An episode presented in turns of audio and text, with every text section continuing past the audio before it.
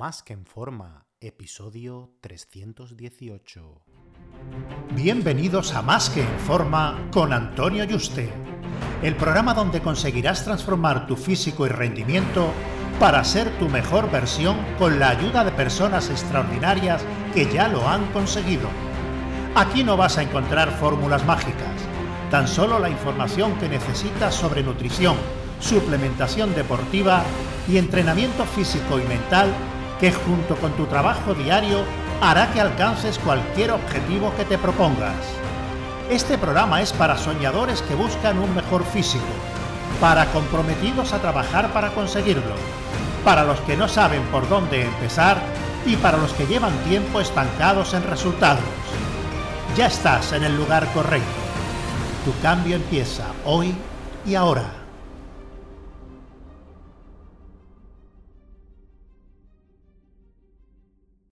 Ya sabes que si quieres que trabajemos juntos para ayudarte con tu dieta y entreno y llevarte el seguimiento para que consiga ese cuerpo fitness que quieres en el menor tiempo posible, agenda una cita por teléfono conmigo gratuita en antoniayuste.com barra ayúdame. antoniayuste.com barra ayúdame. Ayúdame sin tilde. Al principio, cuando uno empieza en el gimnasio, mm, solo por el hecho de mover peso y cada vez mover algo más de peso, los primeros meses pues va a crear músculo, incluso aunque la dieta sea deficiente. Una vez pasado este umbral donde todo está permitido y aún así se consigan resultados, mucha gente eh, se estanca. Los que llevan bien la dieta y el descanso, aunque entrenen muy mal, si siguen siendo capaces de subir los pesos porque se esfuerzan en levantar los pesos, pues puede seguir añadiendo músculo. El problema de estos últimos es que empiezan a aparecer descompensaciones musculares, porque cuando hace un pullover, que el pullover es un ejercicio para la espalda, no para el pecho, estás tirando con los tríceps y hombros y al final te crecen esto y la amplitud de los dorsales pues se queda atrasada. O haces una sentadilla y te inclinas tanto que parece un buenos días y te crecen los glúteos y los lumbares y sigues con piernas de gorrión porque el cuádriceps apenas recibe estímulo.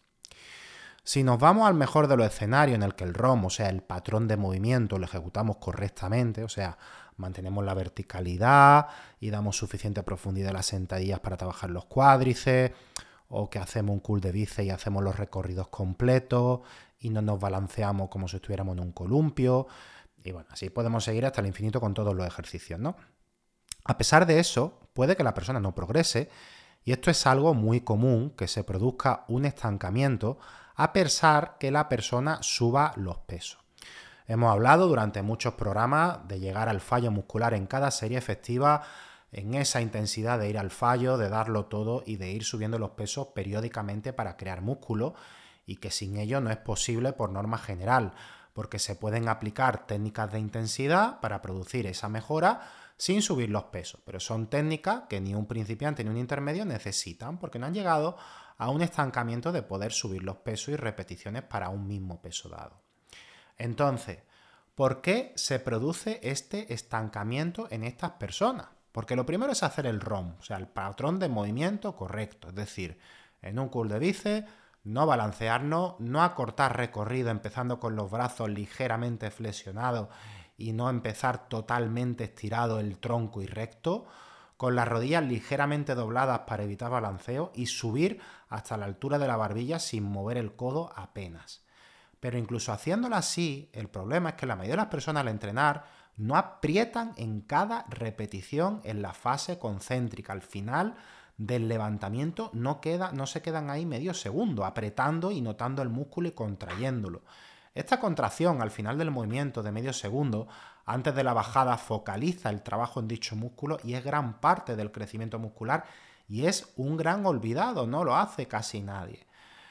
Entonces, al no hacerlo casi nadie, eh, ¿qué es lo que hacen? Pues intentan acabar la serie pronto, aunque llegue al fallo. No se concentran en, en esto y bueno, dice, vale, he llegado al fallo, pero claro, ¿cómo se produce ese fallo? Si en cada repetición de cada ejercicio, por ejemplo, en pecho en máquina, hace antes de empezar. Una retracción escapular, codio hacia adentro, sacando pecho y te centra en empujar solo con el pecho sin abrir los codos. Y cuando llegas al final del recorrido del levantamiento aprietas el pecho y aguantas medio segundo hasta bajar sin perder la tensión, verás que haciendo pocas repeticiones así, con un peso que tú podrías hacer 8 o 10, a la segunda o tercera estar totalmente reventado y ha llegado al fallo, que incluso no puedas con ese peso hacer dos o tres repeticiones. Y tienes que bajar los pesos, que cuando las repeticiones las haces, pues mucho más rápido, como siempre las has ido haciendo, ¿no? Y no te preocupas, pues en ningún momento de mantener la contracción menos segundo, medio segundo al final, ¿no? Hacer cada repetición así duele y mucho, provoca dolor, o sea, cada repetición es agonizante hacerla así y duele de verdad y se llega mucho antes al fallo y con menos peso. Lógicamente, dentro de esta ejecución siempre hay que buscar la sobrecarga progresiva, siempre lo voy a seguir diciendo, pero no en detrimento de perder esa contracción en cada repetición. Hay ejercicios como una prensa, una sentadilla donde tú dices, bueno, ¿y aquí cómo carajo hago eso que dice Antonio, ¿no? ¿Cómo aprieto el cuádriceps al subir? Ahí no pueden, ¿no? Eh, te concentra en el ROM y, y punto, ¿no? Con un movimiento controlado pero sí unos cool femorales, aguantar medio segundo arriba, ya sea un cool femoral tumbado o, de pie o incluso sentado, y apretar los bíceps femorales cuando ha subido el peso. En gemelo igual, en pecho, en dorsales, en bíceps, en tríceps, en hombro, en casi todos los músculos los puedes hacer quitando eh, en, en ejercicios de flexión de rodilla como son la sentadilla o la prensa. Sin embargo, en unas extensiones de pierna sí que puedes hacerlo y en otros, ¿no? Eh, hacer cada repetición así, pues mm, en cada serie, en cada entreno, se necesita una concentración muy, muy grande y estar pensando en cada repetición siempre y no despistarte ni un segundo. Cada repetición, cada serie, cada ejercicio, cada grupo muscular, cada sesión de entreno, cada día de la semana. O sea, Mm, es una gran concentración, o sea, desde que entra al gimnasio hasta que salga sin despistarte ni un segundo, solo los descansos, ¿no? El problema es que la mayoría de la gente hace su serie de forma mecánica sin estar pensando ni en apretar ese medio segundo, ni en mantener el RON, o sea, el patrón de movimiento, eh, e incluso ni en llegar al fallo, e incluso los que llegan al fallo mm, no lo hacen de esta forma. Entonces, ¿qué pasa si a pesar de llegar al fallo no lo haces de esta forma? Pues que mueve el peso utilizando todos los músculos posibles y sí, a lo mejor, en el mejor de los casos, vale, llega el fallo. Pero habiendo realizado un estímulo bajo de ese músculo en concreto. Dices tú, bueno, si he llegado al fallo, eh, el músculo me tiene que crecer porque yo no lo puedo levantar. No, porque te estás ayudando de otro músculo para levantar ese peso que es excesivo. Y si aislaras el músculo correctamente y solo tiraras con el músculo que tienes que tirar, eh, llegaría al fallo solamente de ese músculo. Pero ¿qué pasa? Que a lo mejor ese músculo, por ejemplo el pecho, no ha llegado al fallo y sin embargo los hombros y los tríceps sí, que son los músculos con los que te estás ayudando, pero como has cogido un peso en el que con la técnica que utilizas y el movimiento que utilizas y sin apretar arriba puedes mover un peso mayor, que se hayan agotado esos dos músculos, ya no puedes levantar ese peso, pero sin haber llegado a agotar ese músculo que te interesa trabajar, que es el pecho. ¿Vale? Entonces, que haya llegado al fallo no significa que ese músculo haya llegado al fallo, sino que el conjunto de músculos que estás utilizando para levantar ese peso excesivo ya no permite levantar ese peso. Y ha llegado al fallo del conjunto de músculos que utilizas, porque uno o varios están agotados. Pero vuelvo a repetir, no significa que ese músculo en concreto haya llegado al fallo. Y por eso tú, bueno, llego al fallo y no crezco, llego al fallo y no crezco, claro, pero es que no estás haciendo cada repetición como debes hacerla. Y por tanto, no estás agotando ese músculo, sino que estás agotando pues los músculos secundarios, incluso principales, que están haciendo el movimiento. Es, muy común eh, hacer un pre de banca sin retracción escapular con los codos abiertos y que salga con los hombros como pelota y el pecho apenas reciba estímulo. Y tú, he llegado al fallo. Y el pecho totalmente plano, sin bombeo y que no haya ningún progreso, ¿no? Y está claro que es porque quien está recibiendo la mayor parte del trabajo son los hombros y los tríceps, ¿no? Entonces este es el, gran problema eh, para muchos, ¿no? Porque si realmente hace un movimiento controlado y apretando en cada repetición de todo lo entreno, va a ver que eres capaz de mover mucho menos peso del que mueve. Hace muchos años, cuando yo veía vídeos de, del culturista español que ha conseguido más masa muscular de toda la historia, Paco Bautista, y de, Dorian, ¿no? Que me compré su libro hace décadas, que era yo un, niño prácticamente, ¿no? Eh, yo veía vídeos tanto de Dorian como de Paco que movían pesos bajos para su gran cantidad de masa muscular, que eran personas que competían con más de 120 kilos en tarima de puro músculo. Y movían unos pesos que yo decía, pero si yo muevo esos pesos y más, si yo muevo más de esos pesos, pero claro, si te pone a hacer cada repetición como la hacen ellos, en la segunda repetición con un peso que suele hacer 10 de la otra manera sin apretar y sin estar concentrado, pues a la segunda ya has llegado al fallo y, no puedes más y estás reventado, incluso menos, ¿no? Y esto pasa con Paco, con Dorian y otros que entrenaban con poco peso para su tamaño.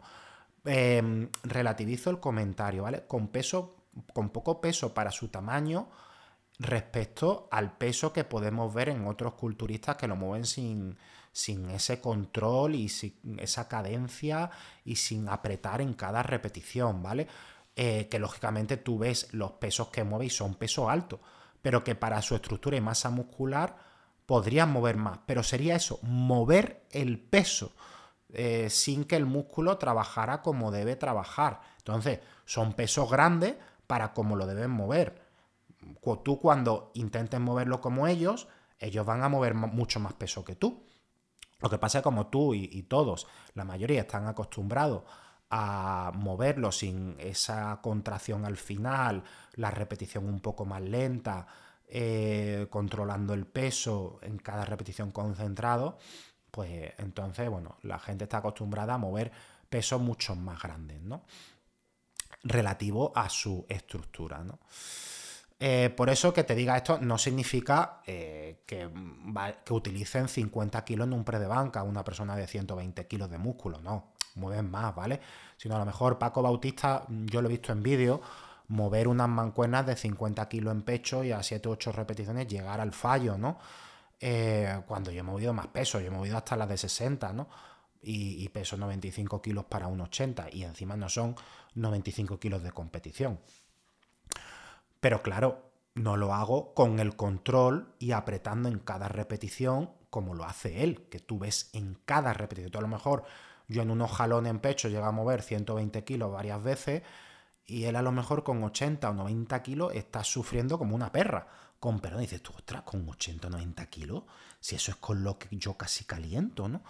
Pero claro, tú ves que no se balancea, que aprieta en cada repetición, que la bajada va más lenta, que aprieta en cada repetición y que controla el peso y que tira solo con los dorsales. Entonces, claro, cuando ya lo hace así, yo ya no tiro 120, yo ya paso a tirar 70, 80, él a lo mejor mueve 90 o 100, ¿vale? Que tira más que yo si yo lo hago así, por supuesto, porque tiene más fuerza y tiene más músculo.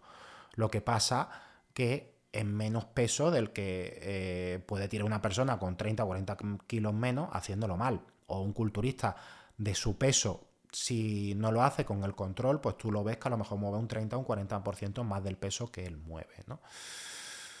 Entonces, claro, eh, si yo, por ejemplo, hago las mancuernas de como hace Paco o Dorian o otro culturista que sí que entrena de esa forma controlada y cómo debe eh, controlarse, pues yo a lo mejor en lugar de la de 50 o 60 kilos, las mancuernas para pecho, pues de 40 hago 8 o 9 y estoy ya súper reventadísimo. Y un Dorian J que pesa 120 kilos en tarima o pesaba, que haga un peso muerto con 180 kilos en su serie efectiva al fallo y tú digas, hostia, pero si yo, si yo movido 224 repeticiones, claro, pero hazlo como él. Y yo ya estaré lo más seguro que menos peso. A lo mejor en vez de 180, por lo mejor muevo de esa forma 120 o 140 como mucho, ¿no?